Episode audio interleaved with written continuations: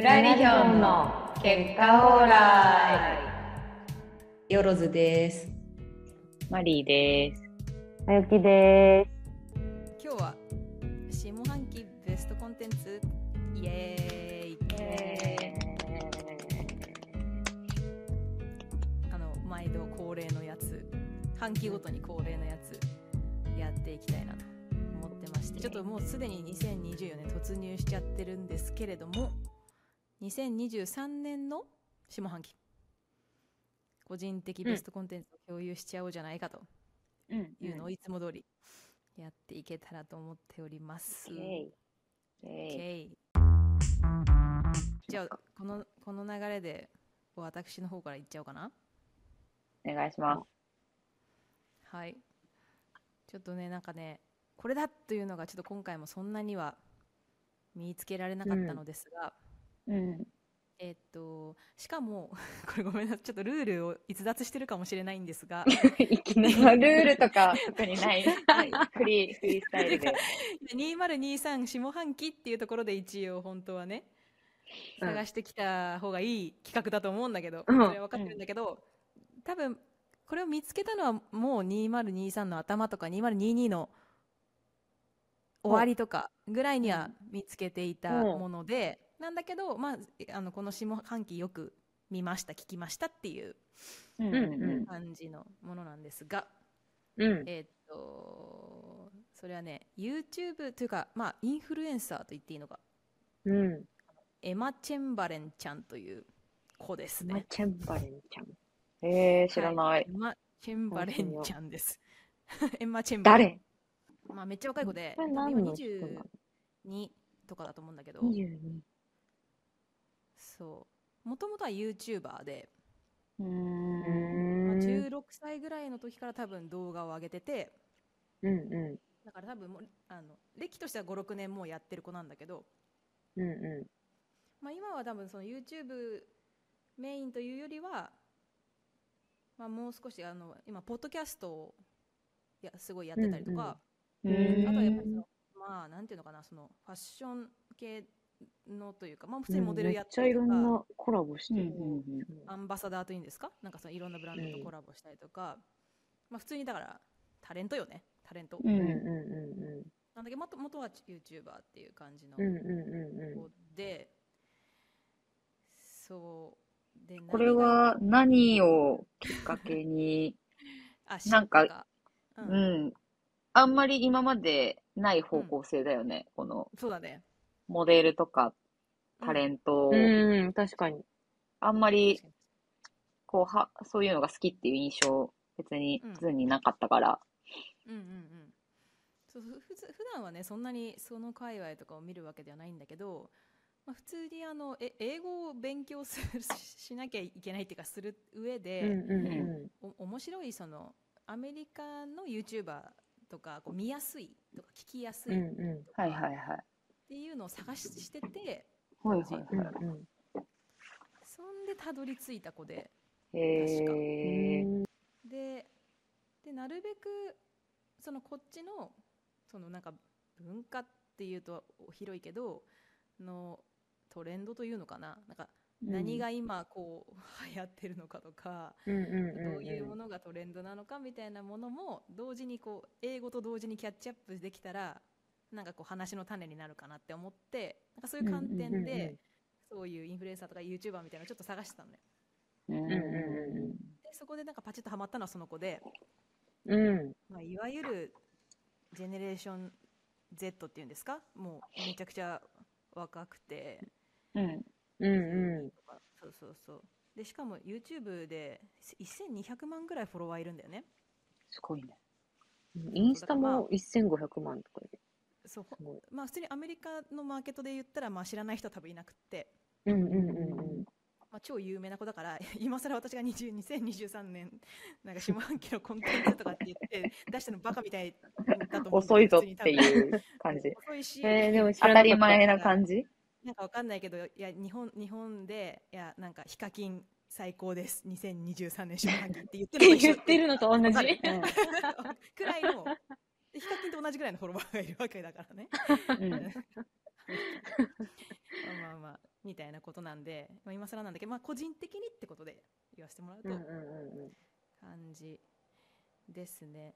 なんか見てられるっていうのがなんかうん。見てられるし。て合ってるのかな。なんかあんまり嫌悪感があまり感じないってこうんあんとまり湧かないっていうことがなんか自分としては珍しへいパターンでしかもそのー。インフルエンサー嫌いだもんね。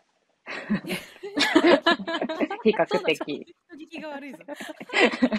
どっちかというとだよ。インフルエンサー嫌い。インフルエンサー嫌いっていうかそのやっぱりさこう構えるじゃない？どうしても、まあ確かにあんまりそういうの興味なかった印象はある。うんうんうん構えた上で見て嫌悪感がないっていうまあなんていうのファッション的にも自分もすごい刺さる感じのだし。あとポッドキャストがやっぱすごくて。えー、どういう話をするの？ね。どういうコンテンツなの？今のトレンドみたいのをなんかまあやっぱりあのについての見解、うんそのエマエマちゃんなりの見解みたいなのを述べ述べ述べるんだけど。うん。うんうこうそこがなんかすごくちゃんちゃんとしているって言って言ったらちょっと失礼かもしれないけどうんうんなんかその彼女の話はちょっとなんていうのかな聞い聞いてられるっていうかうんうん。子もいるんだなっていう感ん。想、うんうんうん。うん。うん確かになんか、あんまり、なんか別に可愛い、もちろんこの子は可愛いけど、なんかその可愛さをこうアピールしてる感じの写真じゃないというか、確かに。なんなんか、そうだね。し割と自然体といううん。ことだっただと思うしあのというかその自然体でをコンテンツとして成立させたパイオニアなんじゃないかな多分。あのアメリカのの中の若い子の中のコンテンツで言うと。うーん、そうなんそれに追随してこういうナチュラルな見せ方みたいなのがこういいじゃんって多分こうなったなったそういうその情報情報にそれの潮流を作った情報にへー。うん。いたりする、まあ、そのあの子その子の、まあ、YouTube のこう緩い編集の仕方とかうんうんみんながそのあとこぞって真似していたりとかっていう現象があったと聞くしそれ後追 いなん。だけどねあの調べてるけどー。うんうん。この子はどういうふうなプロセスでここまで来たのかなっていうのはやっぱうん。え、コンテンツ、なんか、い YouTube とかで配信してるコンテンツ的には、なんかもう自分の、なんかライフログみたいな、そういう感じなの？なんていうか。最初はそういう感じで本当にうん。ライフあのたわいもない感じとかあとはなんか友達とのくだらないなんかゲームとかうん。みたいなのとかをこうしかもすごい頻度でもう毎日毎日あげるみたいなスタイルで多分進んでいるんだけどその彼女がその年を取るごとにそのコンテンツの見せ方とかこう温度みたいなものをこうすごく上手に変えてるんだよねなんかへうー。ん。昔のもものからこう今に至るまでのものとかすごいまあ一通り見たりしたんだけどうんうんその辺がうんうん。うん多分なんか一人の女の子の成長を見てるみたいな感じになななっててでそれに対してのこんな嫌悪感とか違和感とかがなんかないタイプの人っていう。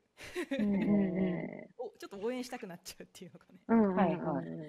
感じがしていて今はだからそのもう本当に有名になっちゃってるしもうなんていうの、うん。プロフェッショナルになっちゃってるからこういうイベントに行きましたとかっていうそういうちょっとキラッとしたコンテンツもあれば、料理してるだけの動画とか。うんうんうん。うん。そういうまあもうだからネームバリューがあるから何にしても勝ちみたいな部分が多う分あるんん、だけど。日常、そうた切り取だただってる家でけ本当にダラダラしてとかそうベッドの上でポテチ食ってるとか。うんうんうんうんベッドの上でポテチ食うよね。なんか、外国の人。日本人食わなくない？ベッドの上でポテチ。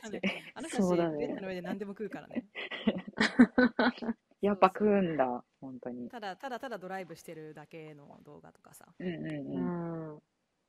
そういう最近はだからそういうもうだからなんていうの内内容勝負というよりはそのその子が出てることだけが大事みたいな部分があるからそうなってるけど多分最初はそういうもっともっと1 5 6 6 7の時とかそういう本当にザ・ YouTuber みたいなことを多分毎日毎日やってるんだけど、うんうんうん。まあ、やっぱりそのなんだろうねその自然体とか飾らないとかっていうところのな流れを作った人なんじゃないかなっていう気が。する。あのさなんか最近のおこ若い子ってっていうふうに言うまあこれ言葉つけるとやばいなと思うけどなんかこうゲップしたりとかしない？あの YouTube でゲップ？なんか例えば。最近の若い子を見てかんないい。いや、ないから。わそう、そう、見てないなって思っちゃっ そう。ねこう観測できるものとかた。うのん。中で、そのごご飯食べてる間にすごい音でゲップしたりとかするのね。女の女の子ね。ゲーみたいな。それ、日本、日本とか関係なく？日本人。ままず最初私が観測最初にしたのはその ゲップ観測。そしてめっちゃみんなゲップしてるわけ。よみんなでゲップしてんの。本当に。ためらいなく。そのえー、私なの世代って多分ゲップでを人にさらすなんてうん。結構タブうん。ーって思っちゃったけど、今の若い子たちとかそういうのをゲゲとかってやって笑っちゃうみたいな感じ。あこれ許されるんだって。それ日本のなんかその若い子特有の空気感なのかなって思ってたけどそのエマ・チェンバレンちゃんうん。のその、あのコンテンツを発見した時にはるか昔にゲップしてんだよねその子。うーんじゃあ、アメリカからのトレンドなんだ、ゲップ、オッケーじゃうんねそれは今ごめんあの分かりやすいからゲップって言ってんだけどそういう何かみたいなもの。うん。自然良さとか体そうそうだからなんか鼻水とかこうでーって噛んじゃうとかねそのカメラの前で。うんうんうんうん。それを全部映すみたいな。別に切ってもいいわけじゃんそんなん、うん。けど、まあ、そういうのをこう全部映しちゃうスタイルってあこういうとこから出てきたんだろうなっていうその起源を見てるかのような。がこう多分あった人というかそうそういう時代を作った人な気がする、うんうんうんうんうんなんかそのジェネレーション Z のなんかそのやっぱ代表格って感じなのかもしれない、うんうんうんうん。なんかこうそういう気がしていてあのご紹介したかった。うんうん。それはじゃあ最近も、なんだろう、その去年見つけてるけど、よりなんていうか、下半期になんかこう見るようになったとかそういうのがある？そうだね。そうだ最初見た見つけた時正直私自分の英語力がちょっとお恥ずかしながらちょっと追いついてなくて、なんか可愛いし面白いけどなんて言ってるかちょっとよくわかんないみたいなぐらいの時につけてたんだけど車乗ってる時とかこうに日常フラフラ過ごす時に一生懸命その子のポッドキャストをこう聞くようにしてたわけよ。だんだんやっぱ聞こえてきてでこの下半期ぐらいにだいぶそのその子の話がほぼなんていうのこう分かるポッドキャスうんト。とかであれば分かるみたいな段階になってより楽しめてるっていう多分うん。んそういうことかんんとはいえやっぱりすごい早い英語だからそれをこう聞き取るのは多分難しいと思うんだけど、うんなんか空気感としてなんかこういいなっていうのは多分分かると思うから、まあ、もし時間あればちょっとだけ覗いてみてください。ゲップ観測をしゲ。ップはそれはどう、何で見、う んなんか何に映されてる。何で見れるのか。ここでゲップエマちゃんのゲップ。ゲップじゃなくても、なんていうの？そういう自然体の様子が見れるコンテンツみたいなのは、ポッドキャストっていうよりかは You- YouTube の方になるのかそれは YouTube の方がいいかも。まあサムネイル見ればあのその、うん。すごい自然体な日とオンの日とって全然違う違うから、うん。なんかこういろいろ見れると思うんだけどそうなんか画面の前でこう泣いたりとかさすごいこう疲れて、すなんかこうなんていうのこう熊とかできたり二日酔いの日の顔みたいなのをこう晒すみたいのって今ってなんか結構普通、普通というか割とみんなやってると思うんだけど、それでいいじゃん旋風というか。うんうんうんなんだけどそれを多分先駆けたんてたんじゃないか。2016年とか17年とかの時点でそういうこそういう芸風で始まってるっていうかさ、うん、なるほど。うん感じでああなるほどなみたいな。こういうとこから来てんのかとかって勝手に思ったりして。うんうんうんうんうん。見てて、こう、ど、どういう時に見るの？あの、ズンは。その英語の勉強っていう意味はもともとあったと思うけど、なんかそのこれ見てて、例えばなんか、元気出るとか。ああ、なるほど。いや、なんか私が思ったのは、うんなんか、あの、中里さんの YouTube わかる？うんあの、見たことない？あるよ見たこある見たこととない。中里さんのもさ、結構その、まあ、エマちゃんのを見てないからわかんないけど、結構中里さんの YouTube とかも、もうすっぴんで、なんかもう家の中でうん。どうでもいいこととかこう話してるんだけど、たまに見たりしてて、うん。なんか、そのす、すっぴんでなんか日常生活でこうダラダラ流してくれてるの見るとなんかげ元気出るから見てて、ああ なるほどね。だからなんか、そういう、あの、うん。どういうこう、これを見てなんかどういう効果効があるか。あら、あの、得られるのかなっていうのをちょっと思っただけ。確かに。でもそれはああのあるかもね。元気が出るというか許される気分っていうのはあるんだよね多分。うーん。エマ・チェンバレンさんちゃん上手だなってすごい思うのはなんかみんなと一緒だだよという体を取ってるし多分本人はそう思ってるけどうんうん。なんかやっぱり少し憧れるんだよねなんかそのなうんか。うんく、うん、言動なんだろうね。振る舞いとか、まあ、ファッションとか見た目ももちろんそうなんだけど。なんかこう95%の共感と5%の憧れみたいな感じが。はいはいはいはい。ああ。あえ上手だしなんかそれを成立させた人なんじゃないかなっていう気がー、バランスがすごい。そうそう。なんかその Z を感じる世代。だから私と違う私たちとちょっともうやだいぶち違うっていうことを、うん。あの嬉し悲しでこう感じる感じがします。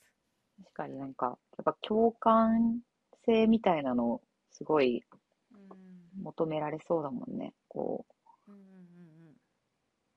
あその今の世代。今の世代で、多分ね、うんそれが憧れ、本当に自分より遠い存在の憧れの芸能人みたいなのよりさ、なんか身近な感じてもらえる人の方が人気な感じするもんね。そうそうそう今の人たちにね。はい。え 私はこれしかないですね。チェンバレンちゃん。まあ、チェンバレンちゃんは、そう。で、普通にファッションさは、あの、一回り、一回り？ぐらい違うけど、ファッションはめっちゃ参考にになるって、可愛いから、うんううん。ん。見てもう普通に見てる。普通に。えー、うんうんうん見てみよぜひぜひ。うん。うん。はい。こんな感じでございます。う。ありがとうございます。はい。ありがとうございます。ちょっとうまく説明できなかったな。難しい。いや、でもなんか伝わりました。面白さ。うん見てみたい。四六時中考え中 oh yeah えっ、とね、私はまたちょっと、漫画を、だと思いました。漫画を、私は、海辺のストーブっていう漫画がああ、なんか、これなんかみ読ん読んでみたいなと思っあ、てた。そう、なんか、なんかあの、これあの、最近、あの、この漫画がすごいっていう、うんうん。あの、毎年さ、そのやってる漫画の、なんか面白い漫画ランキングみたいな、今年面白かった漫画ないみたいなやつを、こう、ランキングでこう、つけてるのがあるんだけど、それのうん女編の1位、だからなんか少女漫画編の、えっ、と、1位になったやつ。女性向けなんだ。む向けっていうか、いや、女性向けなんかね多分ね男性漫画かと思ってたそうそうそうそう。あ、じゃなくて女編の方で1位になってて、そうなんだ。そう。で、私も別にそれで知って、それまで知らなくて、あの、そのランキングが発表された時に、あの、1位っていうので、で、あ、なんか面白そうだから読んでみようと思って、最初、えっ、と、LINE 漫画？あの、うん。えっ、と、スマホで読んで、うん。うん。スマホで読んだんだけど、スマホで読んでめっちゃ良かったから、うんあの、冊子で、冊子で買っちゃったみたいなやつなんですけど、うんあの、短編集になってて、うーん。だからなんか、その、海辺のストーブっていう、まあ話も入ってるんだけど、それ以外にも、えっ、とね、全部で5、6個ぐらい話がこう、別々の話がこう入ってるみたいな感じになってて、だからまあ、だ一冊完結だし、あの、結構サクッと読めるんだけど、あの、うんうん。ね、すごい、それぞれの話が、あの、いいんですよね。頑張れまゆき頑張れいいんですよ。なんかそういうとストーリーはさ、なんか、あの、別々だと思うんだけどさ、それぞれ。なんうん。か主人公とかはさ、どどういう感じのシチュエーションでとか、なんか、で恋愛系なのか、なんか、ヒューマン系なのかとか、なんか、なんか、あの、恋愛系もあるんだけど、ヒューマン系っていうか、その人間関係とか、その、なんていうの、恋愛に限らず、その、生活みたいな、うん。うんあの、日々の生活ことの、日々のその生活の中の、こうか、えっ、と、での起こることとか、うんうん。恋愛に限ってないんだけど、このなんか、表題になってる海辺のストーブっていう話に関しては、で言うと恋愛系の話になってて、うん。で、なんかす主人公が男の子なんだけど、えっ、と、ああの、ざっくり言うと、なんか男の子が、まあ、ずっと付き合ってた、えっ、と、彼女と、こう、うんこれ言言ったでいいのかな？ちょっとどこ、あの、あ、ネタバレとか。確かにネタバレ。しかもなんかこれ短編だから、こう、いあらすじ言うと全部言っちゃうみたいな感じになっちゃうんだけど、なんか、そうだね。あの、まあなんか、あの、彼女とちょっと別れちゃうみたいな。で、結構失恋していた、こう、心の傷を、なんか、えっとね、ストーブがなんかこう、なんだろう、話せるストーブっていう設定になってて、なんかここいこいつが。うん、で、あの、まあ、ある時急に喋りかけてくるんだけど、その失恋で傷ついている時に。そういう設定なんだ。で、なんか、あのまあ、その男の子を慰めにというか、なんだろうな、まあ、なんか海に行って、まあ、いろいろこう、海に昔も彼女と行ったなとか、なんかいろいろ思い出したりとかするんだけど、あの、そういうことを、あの、得て乗り越えていくみたいうんうんな感じの話があったりとか、まあ、乗り越えるっていうか結構、その別に結論は割と、うーん、なんだろうな、そんなに、あえて多分、ハッピーエンド、ザ・ハッピーエンドみたいな感じで終わるわけでもないんだけど、こう、読後感としてはすごいいい、うんしみるみたいな感じで、うんうん。で、なんかね、私が結構好きなのが、その短編と短編の間に、多分これ短歌が入ってて、へえ。一個ずつ。多分短歌だと思うんだけど、あの、なんか、それがね、すごい、あの、物語を読んだ後に、漫画読んだ後に、この短歌が挟まってるみたいなのが、なんか、より話の、なんて言うんだろうんうん。う、を読んだ後に入ってくるみたいな感じがして、へえ、面白いね。なんか、そう、短歌がこれ誰が作ってんのかちょっとあんまり分かってないんだけど、ああ、その作著者が書いてんのか、あーか、そう。のどっかから持ってきてるものなのかってうーいうのは分かんないん、まあでも、そう、まあでもどっかから持ってきてるとしたら書いてあるから、書いてないってことは、自分で作ってるのかな。ちょっとわかんないんだけどね。なんか、あの、とりあえず単価的なものが入ってて、それがまた、単価がいい。え、なんていう作者、なんていう作者えっとね、うん。これ、だ、えっと、大城小が、小ガニさんだったかな。忘れて大城小ガニさん。なんか妊娠しちゃう人の話もあって、妊娠しちゃう人っていうかなんだろうな。あの、ある時こう妊娠して、で、別に、なんだろうな。えっ、と、なんていうんだろう。なんかそれを素直に喜べない人みたいなのの話もあうん入ってて、なんかそれもね、あの、なんだろう。自分の体じゃなくなっていくみたいな、みたいな話があるんだけど、うんうんで、それが嫌だ、みたいな。で、素直に喜べない、みたいなのをそんな中でなんかこう、たまたまこう出会ったもう一人のこう女の人と、えっ、と、ちょっとまあ、いろいろあって、こう、終電逃しちゃって、その女の人とか、一夜をこう、過ごすというか、別にその恋愛的な意味じゃなくて、こう、夜、夜、夜中こう、ずっとその人と一緒にいるんだけど、その人と話したりとか、一緒に一夜をこう、過ごす中で、こう、いろいろ考えたりとかして、ちょっと回復するみたいな 話とかもあって、はいはいなんかね、いいねいなんかいい、いろんな場面、なんか人生のいろんな場面で、こう悩んだりとか考えてる人が、あの、ちょっと救われるみたいな感じの話が多くて、ななんかそれがね、すごいいいです。いやー私短歌好きだからさちょっと。あ、そうだよね、そう。だ、だろうなと思って。いいそうなんだ。なんか漫画と短歌いいのね組み合わせがいや、そう。なんかね、新しくそていいねねえ、なんかその漫画を読み終わった後の気持ちを、なんか、こそう、なんかね、し、よりしみる。ねえ、う。うんんそれはすごいいい、いい漫画でした。小説のこうあ間とか最後に短歌があるパターンは結構見たことあるんだけど、うん。のま、漫画と短歌っていうのは私本当に全然漫画が疎いからっていうのもあるけどいやー、うん、でも私も初めて見た。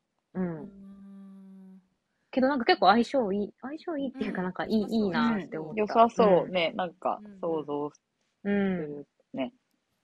え、短歌ってさ、これズンに質問なんだけど、別に全然字余り、なんか五七五七七で終わんないやつも短歌って言っていいんだよね。れあ全然いいんだよ。確かあ大丈夫なはず自由率っていうそうだよねのがでジャンルとしてあって本当にうん全うんうんうん然全然これうんうん これ短歌なんですかっていう短歌とか全然あるあるからそうだよね、そうだよね。う んそれも一そうい応うのが。あると思うよ、その自由率の短歌とかはその崩すということがなんていうのその結果崩れちゃったっていうことをする人よりもその崩すうん。ということが願意されてるっていうかそのう崩すーうん、意図的に。そうそうそうスタイルのものが多分まあ多いと思う気持ち悪さを残すっていうかさうんう。そういうのとか前木があの今せ紹介してくれたその漫画の雰囲気とかにうん合ううん。確かにそうなのかも。うんあえてはうんうん外して。こうちょっとおおよよっていうある。ありそうだな。そうそうなんかさそのそれがいえ1位なな女性部門？ん？長女漫画？女性の1位だね。うん。うーんで、短歌流行って私ちなみに、うんあ、短歌流行っ、え？流行ってんのかな？最近なんかそうへーなんかまた流行ってってるんだっていう気があ、どうなんだろだってそんなアバなんつうのちょっとこう全なんていうかこうアバンギャルドっていうか前衛的なさその漫画と短歌の組み合わせみたいのが1位とかと取るってさああ、あーなるほどね。いやそういう旬なのかしらねって思って。うんうんうん。またこうホストが短歌読んだりとかっていうのも見たりしたし。う。うー日本のん。ホストそんがなんなんだ。短歌を読んで俵町が編纂するみたいなとか こうやったりとかへえ今。年も紅白の、ね、ゲストに俵町すごい。じゃあ、短歌会はもう。これも俵町さんが帯、帯にコメント書いてますけど。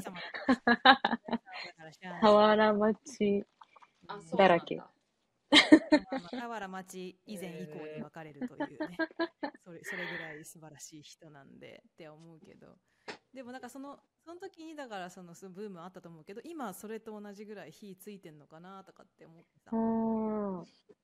いや、どうなんだろうね。私もあんまりその短歌界、短歌界隈でどう、がどうなってるかみたいなのは、そうだよあれな、わかんないんだけど。でもね、確かにこれが1位ってそう1位って評価されてることは、ってさ思うよね気にな。っちゃったすみませんぜひ。海辺のストーブ大城小ガニ先生、えー、大城小金先生。おめでとうございます。おめでとうございます。まゆきの下半期。おめでとうございますコンテンツおめでとうございます。あの、2位もね、良かったんですけど、女編の2位。あそのランキングうんそのランキングの2位ってこと？そう。ちょっとね、上から順番に読んでみるみたいなのをやったんだけど。うんあのまあでもちょっと、ま、マニアックっていうか、2位は、2位はなんか江戸時代の、江戸時代に生きてる人たちのそれぞれのこうなんか、職業、仕事紹介じゃないけど、なんて言うんだろうな、これ。あの、うん。へ仕事紹介。なんてやつ？えっと、神田極楽町職人話っていう、なんかでもこれも1話ずつで、なんだろう、読み切れる形式になってて、基本的に。うんうん。で、なんか例えば、あの、1話目とかだと、桶職人。みたいな。なんかお桶、江戸時代に、1話ずつ違そううんだ。そうそうそうそうそう。江戸時代へに、ーその桶を作ってた職人さんが、まあなんか職、職人してる話。職人としてこうどういうふうに 何回職人重ね生活してるかみたいな、そう、話うんうん。で、結構なんかリ、リアルというか、私は別にその時来てないから知らないんだけど、すごい詳細書かれてるね。まあでもなんかこういう感じだったんだろうな、みたいなのがすごい、こう、あの、思い浮かぶような。それが2それがまたそれで2位なわけ。そう、なんかね、でこれどういうランキングの付け方になってるのかあんまり私もわかんないんだけど、それも面白かったね。なんかマニアックそうだけどいわゆるお王道な感じというよりはそういうのが入ってくるんだね。ちょっと恋愛ものとかが上になりそうなのに、そうじゃないっていうのはね。面白いね面白いあんまりね、そこは目立ってないね、なんか。なんかこうそれを定点観測したらすごい時代性を反映しそうだよねなんか。いや、そうかも。ねそうかも。あうん、ちなみに5位に異国日記が入ってますね。女編の5位。5位に。ああ、何ですか？なんかね。私が異国日記を紹介しようと思ってあ、ごめんなさい。そうか。いや、全然いいよ、全然いいよ。あうまいつなぎになったじゃん。でも そう。じゃあ、5位の私はその5 5位位を、を異その下半期ベストコンテンツにしようと思ってて。まあ、ゆきは読んだん読んだ読んだ。ね、異国日記ね。多分、まゆきは知ってると思うんだけど、その、私も、まゆきのさっきの話を、と全くなぞると、LINE 漫画で読んで、よかったから、フィジカル買ったっていう、あ異えー国なんだっけ？ごめん。異国？異国日記っていうやつ、漫画で、そう。なんか、話としては、あの、主人公が、あの、小説家なんだけど、あのーその人のお姉ちゃんのたちが事故に遭っちゃって、亡くなっちゃって、で、お姉ちゃんの子供、うんうん。まあ、その人にとっては、だから、姪になるのかな、うんが、あの、一人になっちゃったから、その小説家のところに舞い込んできて、なんか一緒に住むようになって、まあいろんな人間ドラマがありますみたいな、まあ設定の話なんだけど、うーん、普通にドラマとしては、そのお互いに、その小説家の人も、小説家の人は35歳で、えっと、子供が、えっと、15歳だから、まあなんかそれぞれがそれぞれでこう成,、うんうんうん。まあ、成長して、同性生活しながら成長していくみたいな感じの、まあ話で普通に面白いんだけど、なんか私的には結構なんか、その、いろんな、こう、登登場人物のその女の人が結構いっぱいいろいろ出てくるんだけど、なんかいろんなジェンダー感をみんな持った人とか、いろんななんかこう、立場の人とかが出てくるから、なんかそれが結構なんか自分的には面白いなって思って読んでて、例えばその主人公の、この、ま、まきおちゃんっていう子が、その少女、あの小説家の主人公なんだけど、こうん。この人、うんうん。なんか私初め女なのかが男なのかわかんなくうんうんて、うんうんなんか結構中性的な顔してるし、この、まず見た目が。うんうん。で、マキオって名前がさ、この、ん文字がさ、なんていうの？あんま女の人にいない。うんうんうんうんうんうんう名前なの？でさ、私、なんか何ページかず読むまで、この人女なのかな？男なのかな？とか、うんうんうんうん。なんか、わかんなくて、最初。とかっていう感じの、まあ、そもそもこの人中性的な設定だったりもするし、うんうんうで、なんか、え、初めからまゆき女性だなって思ってた、読んでた。ん。女性なんだろうなとは思ってたかもな。なんかあんまりだ男性、うん、そうだね。で、で多分女性かな？なみたいな思いながら見てた。ああ、た確かに、確かになんかわかんないささはあるよね。なんていうか。すごい中性、見た目も中性的だし、なんか言葉遣いとか、うんなんか、なんだろうな、言葉遣いとかも、うーん、お男っぽいっていうか、あんま女女性らしくなかったりとかもするし、あと、もう一応、この彼氏みたいな人とかはいるんだけど、と出てきたりするんだけど、でもなんかその、彼女っていうポジションになりたくないとか、なんかその。それはなんかその恋愛的になんかそう、なんか、なんだろうな、その人とは友達でいたいみたいなことというよりかは、どっちかっていうとなんかその、彼女という存在みたいなのに、なんか、いうん一般的な彼女というものになんかなりたくないみたいな。感じが、まあ私はして、なんか結構その、なんだろうな、一般的なすごいわかりやすい女性像みたいな感じとはちょっと離れるみたいな感じだったりとか、あとその、高校生の、その、一緒に住んでる子の友達とかも女の子が好きだったりとか、結構そういういろんな立場の人と、で、その女の子の、えっ、と、高校生のその、女の子の友達のお母さんとかは結構専業主婦だったりとかして、今までそういう人とかって小説家の周りはみんな働いてて、まあ、35歳で子供もいなくて、なんか夜まで飲んでてウェーみたいな感じだったりとかするんだけど、まあ、専専業主婦とかだとまた全然世界が違ったりとかするけど、まあ、その人たちとまあ仲良くなったりとかして、でもなんかそういう仕事してるとか、なんか結婚してるとか子供いるとか、なんかそういういろんな立場の人がいろいろいて、なんか今っぽいし、なんかそこがすごい、なんか自分もあんまりその、ジェンダー的な観点になんかすごい敏感だから。なんか面白いなと思ってああ、なるほど、ね。読んだっていう読み方を私はしました。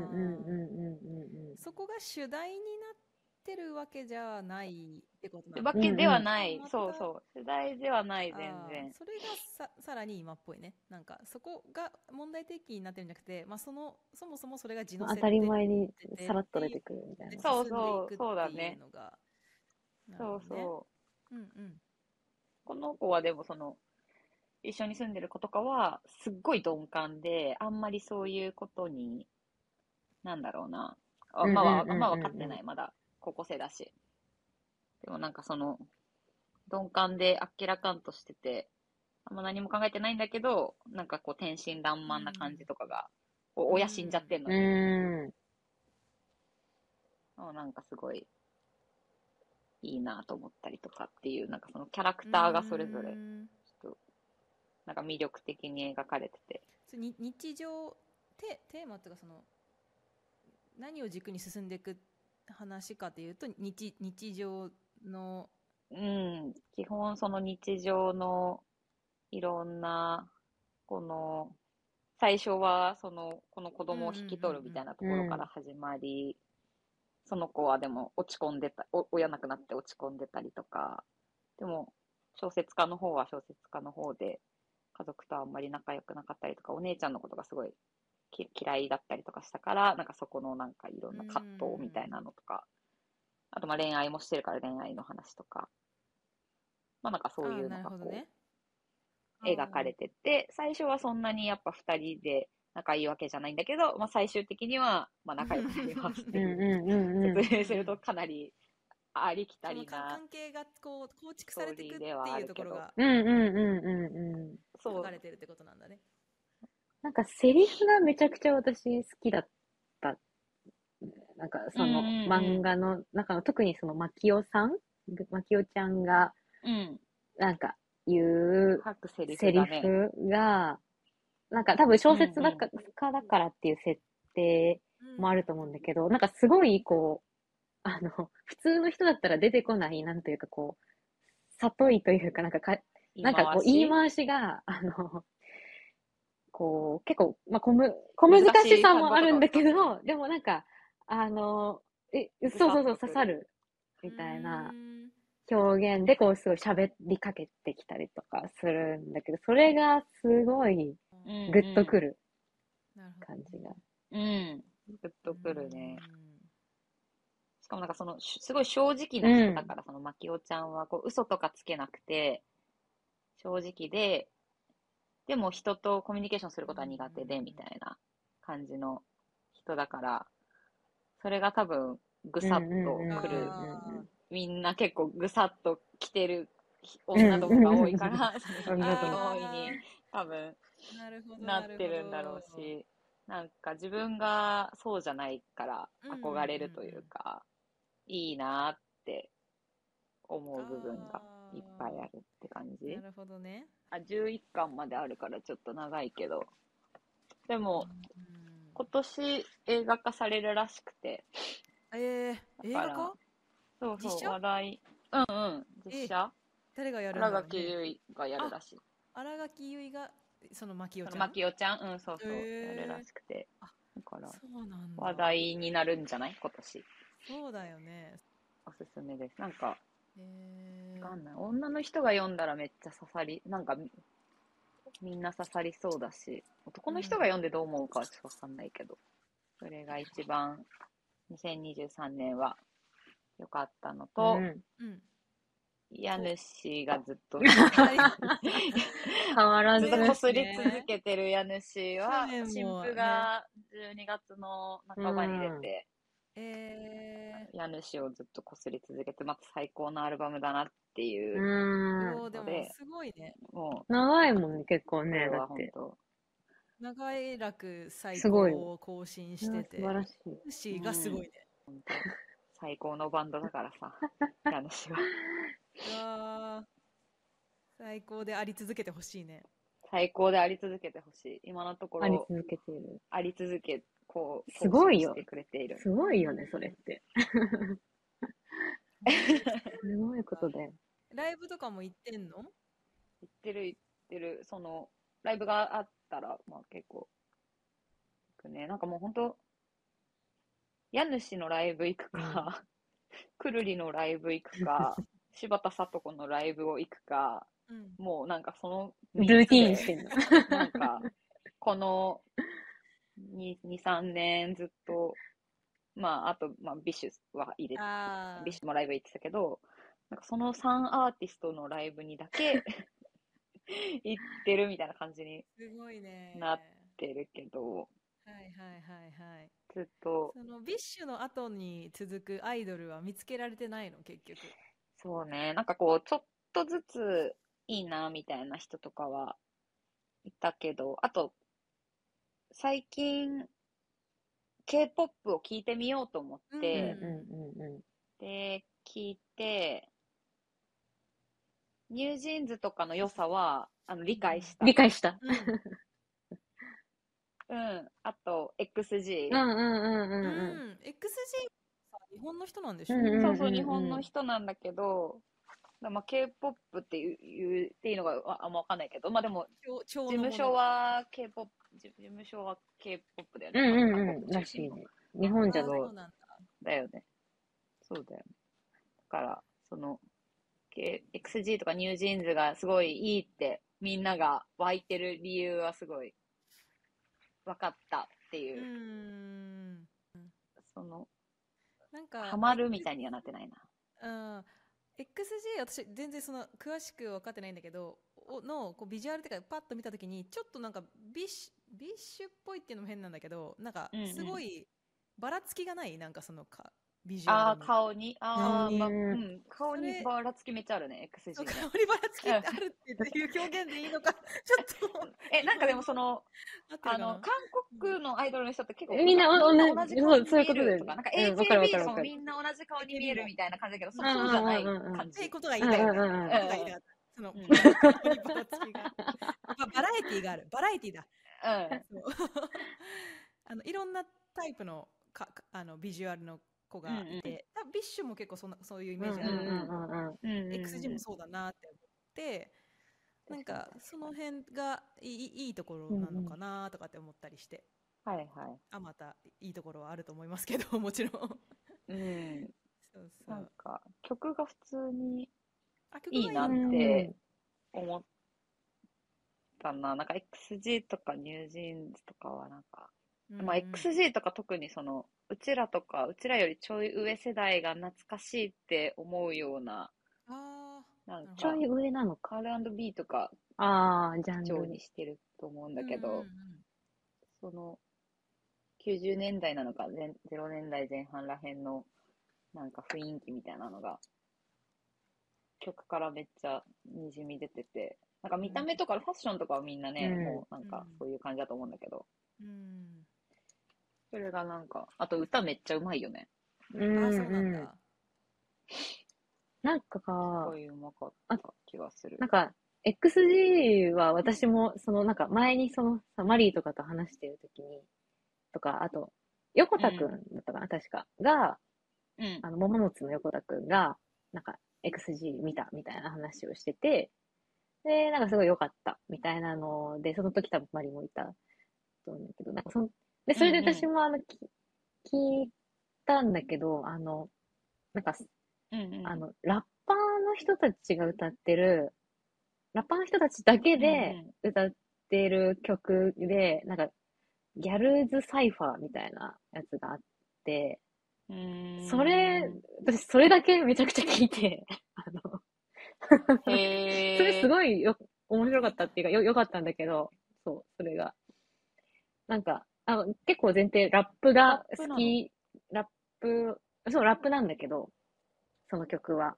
うん。で、あの、その XG の中のラップ担当の人たちだけが集まって、一人ずつこうラップを披露するみたいな、あのうんうんうんうんやつなんだけど、なんかそれがすごいかっこいいなと思って、で、そしたらなんか海外の、なん多分アメリカの人とかから見ても、なんかすごいラップをしてるみたいで、あ基本英語でラップしてんだけど、うん。あのうんうん。で、なんか、そこの、私そこら辺の界隈の動画を結構漁って、で、そしたらなんか、あの、うんなんかこう、なんていうんだろう、黒人ラッパー、ラップ YouTuber みたいな、なんていうの、そういうの、なんか、そういうなんかメディアを YouTube でやってる人たちとかが、いや、このガ、ギャ、ギャルズサイファーは、で、やってるなんかラップはやばいみたいなことをすごい英語で、私が半分ぐらい何言ってるか全然わかんないんだけど、なんかここがやばいみたいなのすごいなんかうんうん。5秒ごとに止めたりとかして、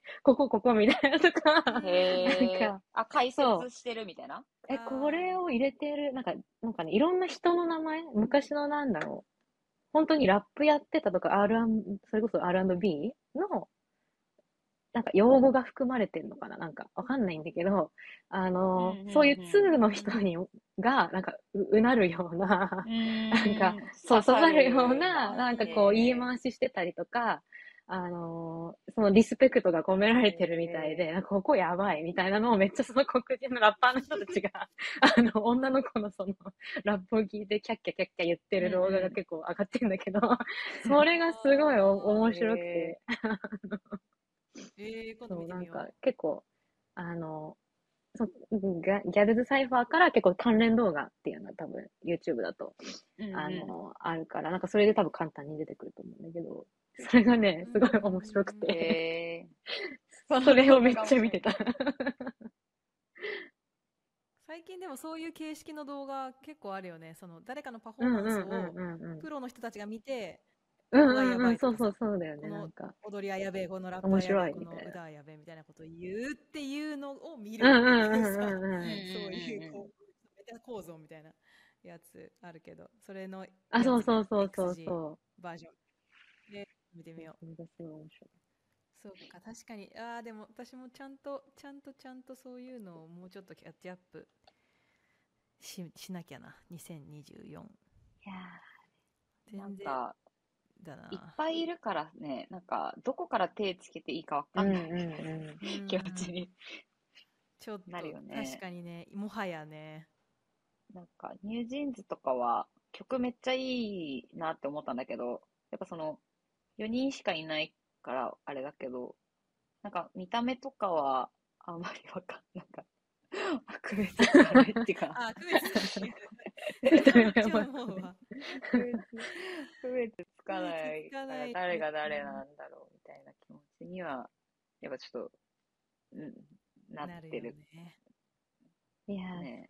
同じ動きするしね。うんなんか、頭身同じだし、みんな、こう、めっちゃスタイルい。い。みたい。なね。うんうんうん。あの界隈とい。うか、こう、見分けがつかない。よね。そうなんだよな。はい。はい頑。張りましょう。頑張りましょう見分けつくように。う。でもね、でもそうだよね。はいなんか、モームスとかも、わかんない。どうなんだろう。我我々は見分けつくけど、もっと上の人から、当時の上の人からしたら、なん。かみんな、見分けついや、わかかんない。どうなんだろうなと思って、そこら辺は。だからなんか、自分らがただ、なんかその、疎くなっただけなのかな、みたいな。ボケてる、ボケてるだけな可能性はあるね。うん。そうだね。それの可能性の方があるね。うんそうね。もっと解像度が高い若い子とそんなのわかるだろうみたいな全然違う。で 多分そうだよね。なんで、ねなんで一。緒だと思ってんの？思うわけ？って言われちゃうかもしれない。そうだよね。確かに。頑張ろう。それも含め。頑張ろう。頑張りましう。ょ2023のん下半期ベスコンは、まあちょっとそんなう。うん、以感じですか？上で終了ですか。はい。はいではでではでは。は